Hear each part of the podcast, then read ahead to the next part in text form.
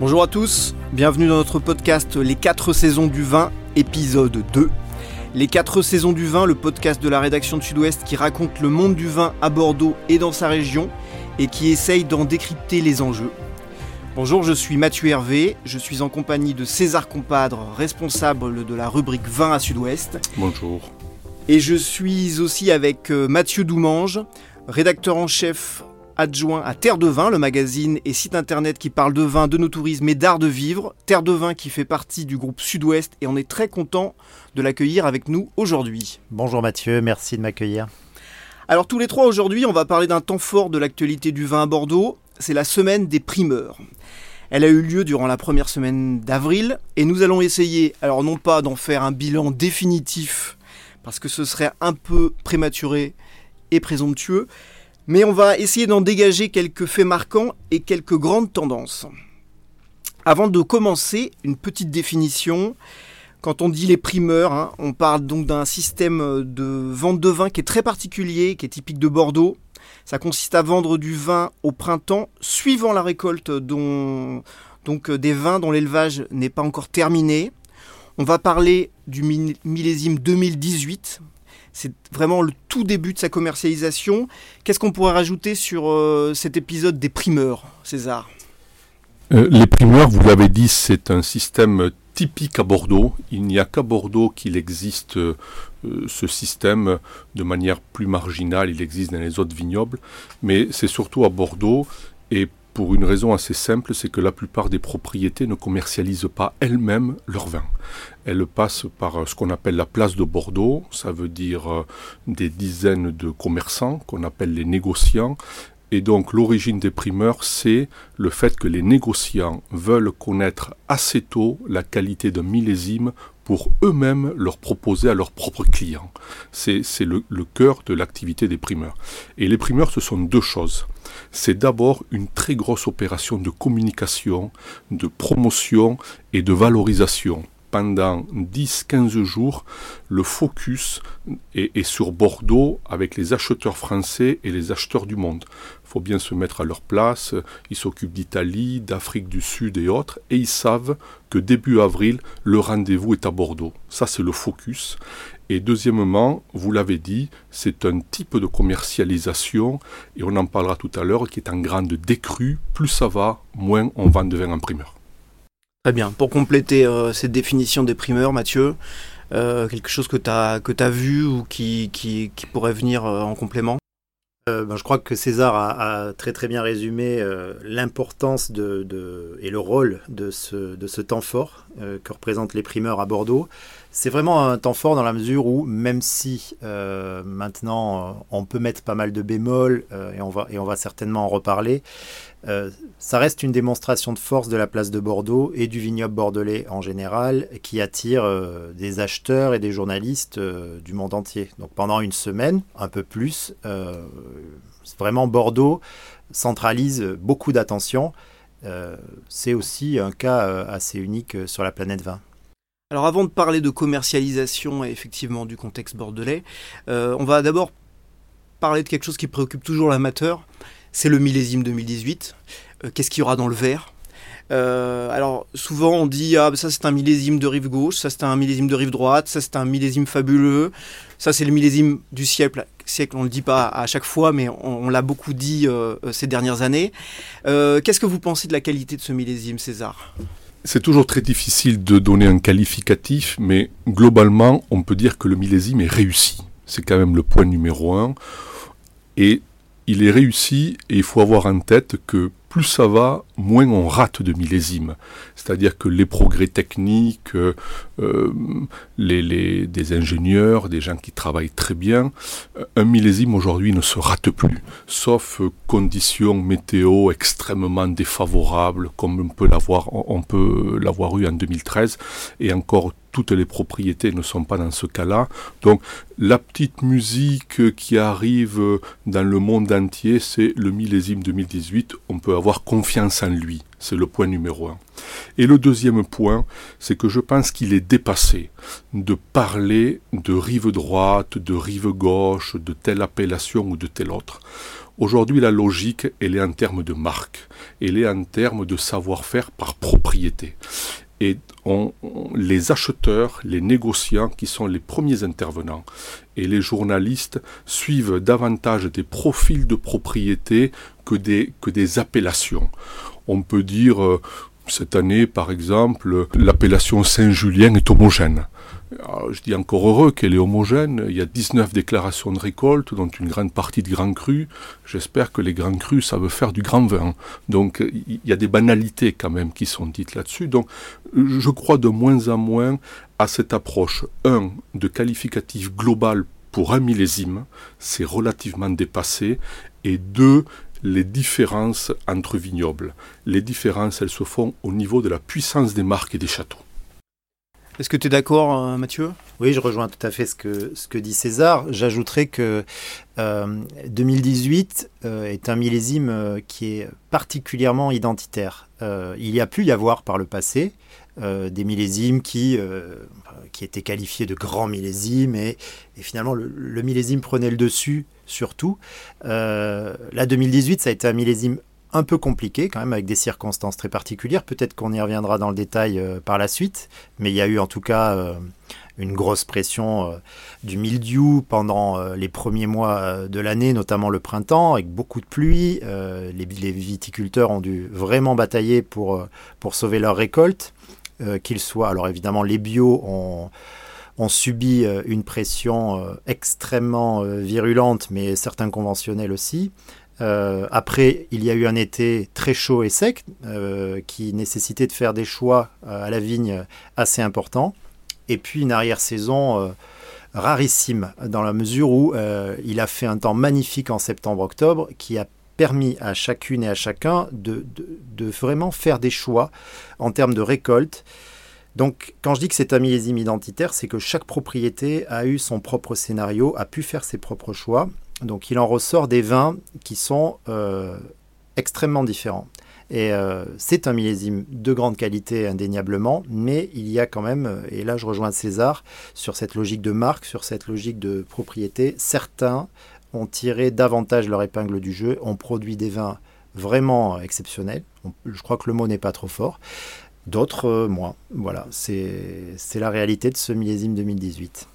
Alors maintenant, on va, on va enchaîner avec le contexte, parce que c'est euh, dans, dans, la semaine des primeurs et dans la logique de commercialisation des vins de Bordeaux, c'est quelque chose de très important. Euh, et d'abord, le, le, premier contexte, c'est le contexte international. Puisqu'il y a beaucoup d'incertitudes qui pèsent à l'heure actuelle. Il y a évidemment le Brexit, il y a le marché chinois, il y a éventuellement le renouveau, ou au moins on commence à l'entendre, d'un marché euh, américain.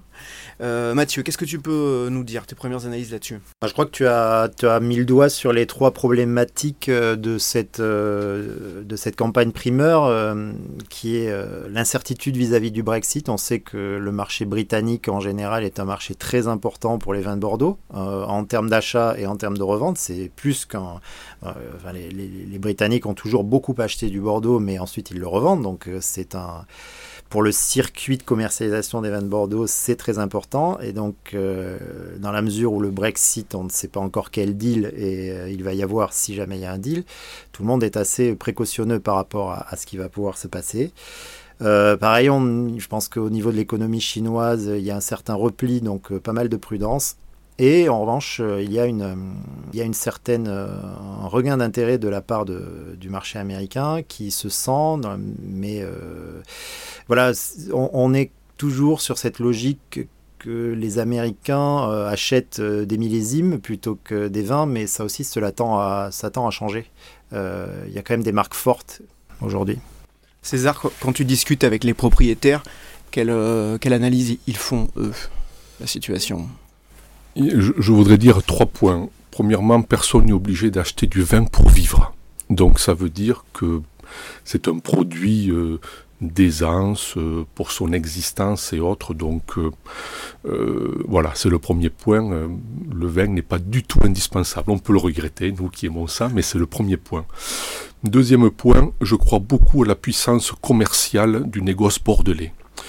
Euh, ce sont des entreprises extrêmement puissantes qui ont 200, 300 ans. Donc autant dire, je pense que un petit Brexit euh, pour, avoir beaucoup discuté avec eux. Euh, ils vendent du vin depuis 200 ans dans les pays du monde entier. Dictature, pas dictature. C'est pas trois camions bloqués à Calais ou, ou des documents douaniers qu'il faut remplir de manière plus précautionneuse qui vont leur faire peur. Donc j'y crois peu j'y crois peu. Deuxièmement, euh, pour le marché américain, euh, c'est vrai que les Américains ont beaucoup d'argent et d'après ce qu'on me dit, cette année, les Américains devraient acheter. Les Chinois n'ont jamais été très amoureux des vins primeurs parce qu'entre guillemets, euh, ils se sont fait un peu avoir par des millésimes passés et les Chinois qui ont, inventé, le boulier, c'est pas eux qu'on va apprendre à faire du commerce. Et donc, quand un Chinois ne fait pas de plus-value sur un millésime acheté, il est extrêmement euh, précautionneux, voire euh, dubitatif sur les millésimes euh, suivants. Et dernier point, il faut pas l'oublier, un des cœurs du marché des primeurs, c'est la grande distribution française. Donc on parle beaucoup de l'étranger, etc. On n'a pas de chiffres précis, mais une grande partie des primeurs part à l'étranger. Mais la grande distribution française est, un cœur également du sujet. Et on sait que la plupart des groupes, euh, on le lit tous les jours dans la presse, Carrefour supprime des emplois, Casino vient de s'allier avec Amazon, on ne peut pas dire que la grande distribution française est dans une santé florissante. Vont-ils investir dans les primeurs, qui consistent à acheter en amont, à immobiliser de l'argent alors que leur structure économique est affaiblie? C'est un point d'interrogation pour la campagne effectivement, t'anticipes euh, euh, la deuxième partie de ma question parce que au-delà effectivement de la, de la dimension internationale, il y a le contexte bordelais et français. Euh, et là-dessus, on dit qu'il y a encore beaucoup de stocks à Bordeaux, beaucoup de stocks de 2015, beaucoup de stocks de 2016, et qu'évidemment, ça, ça va influencer les stratégies de, de prix des propriétés. Qu'est-ce que tu en penses? Je pense que des stocks, il y en a on a une grande chance, c'est que le vin, c'est ni des salades ni des carottes. Donc, euh, quand il y a du stock, certes, il faut le porter financièrement, mais le vin euh, ne s'abîme pas. Au contraire, il prend de la valeur. Donc, il y a stock et stock. Euh, deuxièmement, on revient sur la logique de la marque dont on a parlé tout à l'heure. Une marque qui a des stocks, si ce stock ne se dévalorise pas, c'est pas vraiment un problème sachant que euh, les 50 ou 100 marques qui font le cœur des vins de Bordeaux pour les primeurs, ça fait 15 ans qu'ils gagnent beaucoup d'argent, ils n'ont pas vraiment besoin de leurs banquiers pour tenir leur stock. Donc, contrairement à d'autres activités économiques, avoir un stock sur le vin de Bordeaux, sur les grandes marques, c'est pas vraiment problématique. Ce qu'il faut, c'est que la valorisation de ce stock reste euh, intéressante et que le cours d'une marque ne baisse pas. Parce que les marques, c'est comme à la bourse. Le château X, il vaut 80 euros pour un millésime à un moment donné. Si jamais il se dévalorise, c'est pas du tout la même chose. Donc la sortie d'un prix sur le millésime, il se fait autant par rapport au stock sur la place que par rapport aux clients qui pourraient acheter ce vin à un moment donné. Alors justement, le cours, euh, le cours, ça nous ramène évidemment à la notion d'image euh, et là, on va parler de, l'image de Bordeaux. Euh, on en est où de, l'image euh, de Bordeaux après cette semaine des primeurs? Il y a quelques années, on disait bon, on est dans le Bordeaux bashing, Bordeaux a, une image un peu désuète, Bordeaux est un peu à la remorque de certaines régions.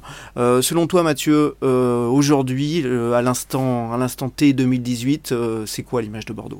Ben, Il y a deux réponses à, cette question. Il y a la réponse globale sur l'image de Bordeaux.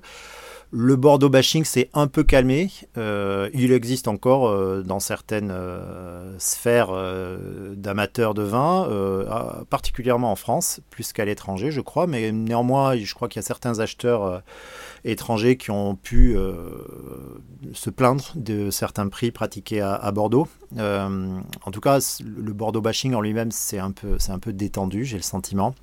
Euh, l'image de Bordeaux, elle se construit aussi, et on y revient, euh, autour de certaines marques, des marques fortes euh, qui sont très porteuses. La notion de marque, il y a les marques installées, il y a les marques naissantes, il y a les marques renaissantes. Si on regarde aujourd'hui des marques très porteuses qui n'ont aucun souci à, vendre leur vin au-delà de l'effet millésime, on peut citer Calon Ségur par exemple, grand cru classé de Saint-Estèphe. On peut citer les Carmo Briand, qui est une marque de Pessac léonian qui depuis quelques années est très attractive. Euh, on peut citer euh, Château Canon à Saint-Émilion dans un grand cru classé.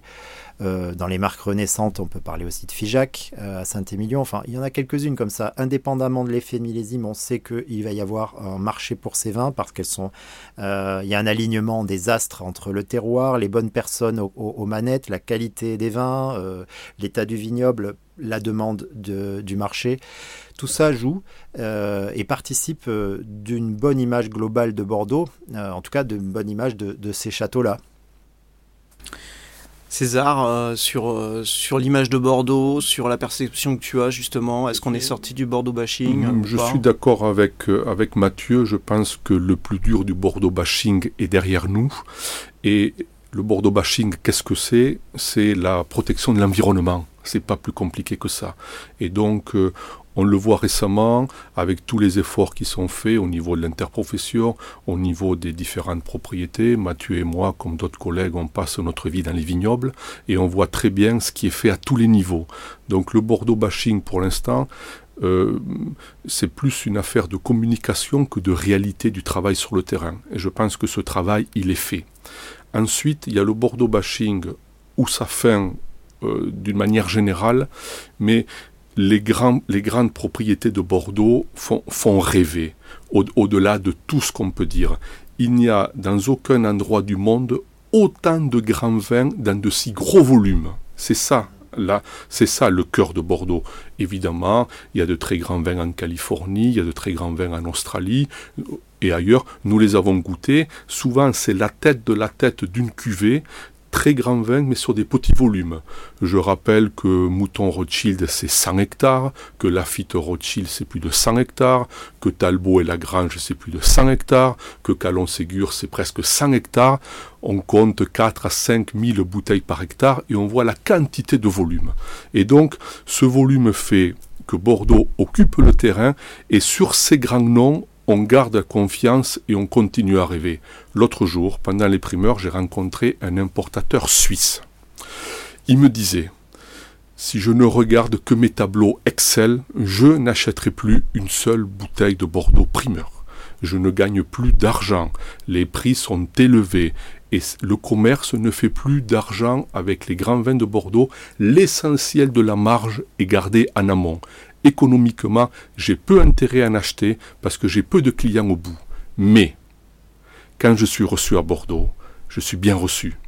On va dans les châteaux, ils savent y faire, et quand même, on a un cœur, on a une passion, donc je continue à aimer quelqu'un qui, quelque part, me quitte un peu, mais j'espère croire en lui parce que c'est un joli vignoble.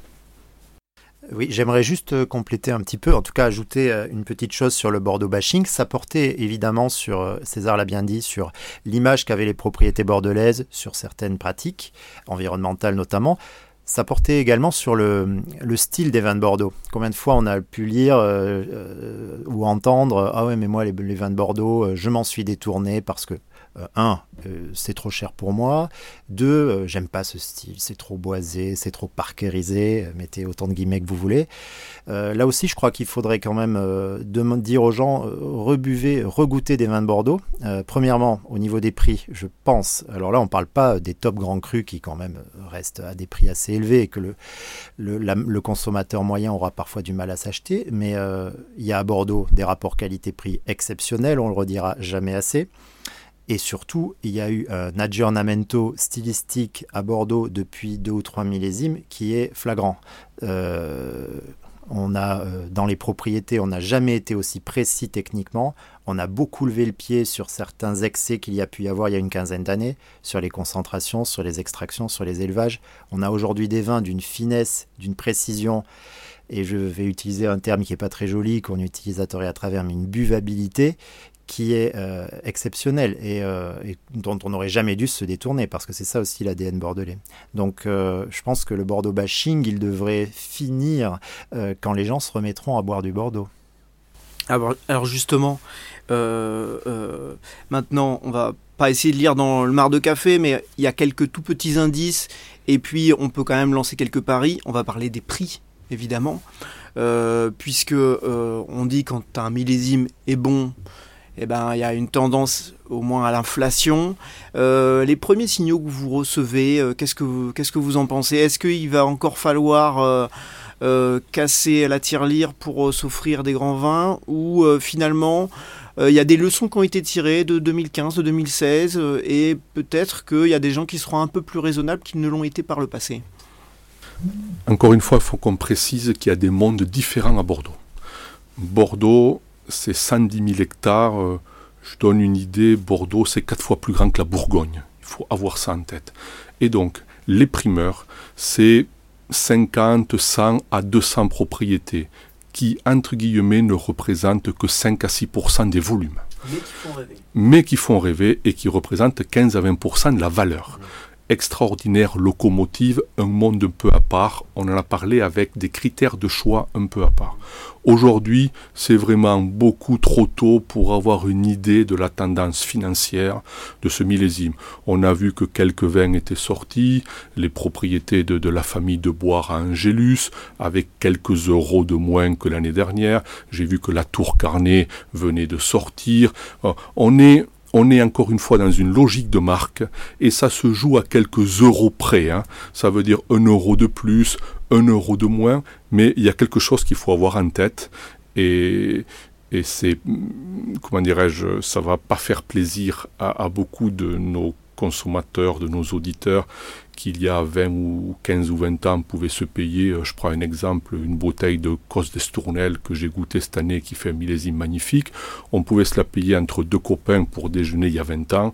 Aujourd'hui, on ne se la paiera plus entre deux copains pour déjeuner. Voilà, entre guillemets, on se contentera des seconds vins, très bons, mais comme disait un ami, quand on est second, on n'est pas premier. Hein, donc c'est quand même pas la même chose. Et donc c'est encore trop tôt pour se faire une idée, mais il faut avoir en tête que les prix des grands vins de Bordeaux ne baisseront plus. Ils ne baisseront plus. Ils ont atteint des niveaux euh, de qualité, de notoriété, de communication dans le monde. Il faut plus croire qu'une propriété va baisser de 20% de millésime à millésime.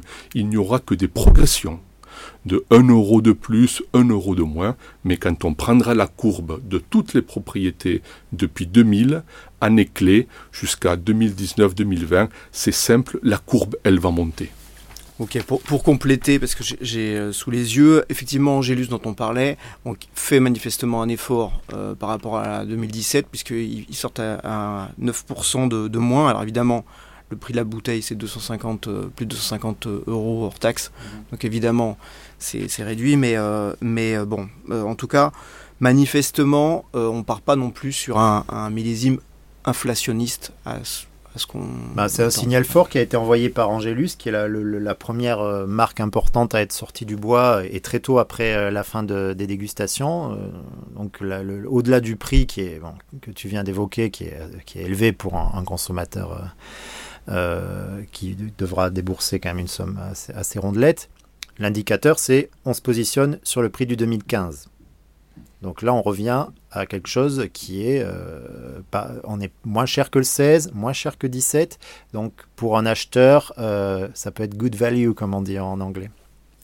Très bien. Euh, alors maintenant, une question plus ouverte. C'est quoi votre, bilan personnel de ces primeurs 2018 Est-ce que vous avez vu, entendu euh, des choses qui vous ont ou étonné ou surpris ou finalement euh, confirmé dans une certaine vision des choses, César? Le premier point, c'est que les primeurs, ça reste un grand moment professionnel. Ça veut dire qu'entre guillemets, on a de la chance d'avoir à Bordeaux cette espèce de, de grand festival de Cannes et qui est en même temps un grand festival commercial, il faut quand même euh, se rendre compte de la chance qu'on a d'avoir ça à Bordeaux. Ça participe au fait que Bordeaux est la capitale mondiale du vin. Cette année, il y avait des ondes positives sur le millésime, ce qui est très bien parce que au bout du bout de, Taïwan ou de la Californie, euh, il y aura des petites ondes. Tiens, le 2018 à Bordeaux, il est bien, voire très bien. Mais il y a un mouvement de fond euh, qui, me semble euh, intéressant. On vend à Bordeaux de moins en moins de vin en primeur. Je pense même que le millésime, le, phénomène des primeurs est au bout du bout. Je ne dirais pas qu'il est presque décédé et il ne le sait pas lui-même, mais c'est pas loin. On vient de se dire que les prix sont élevés.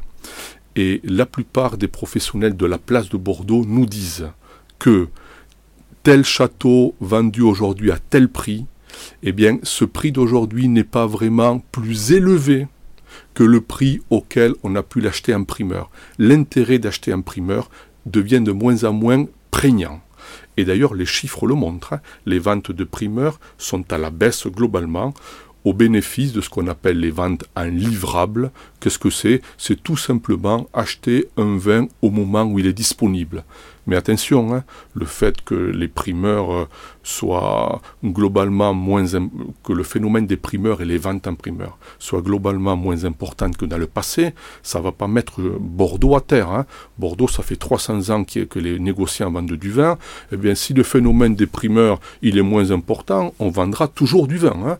Donc euh, voilà, c'est pas le vignoble n'est pas à genoux. C'est un type de commercialisation qui a eu un début, qui a sûrement eu un plateau et qui est sûrement en pente descendante.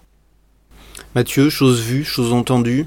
Ben, chose vue et chose entendue, euh, je pense qu'il y, a deux constats à faire sur ce millésime 2018 après, après la semaine des primeurs. Euh, la première, c'est que bon, du, bon vin, on en fait partout, en France comme ailleurs.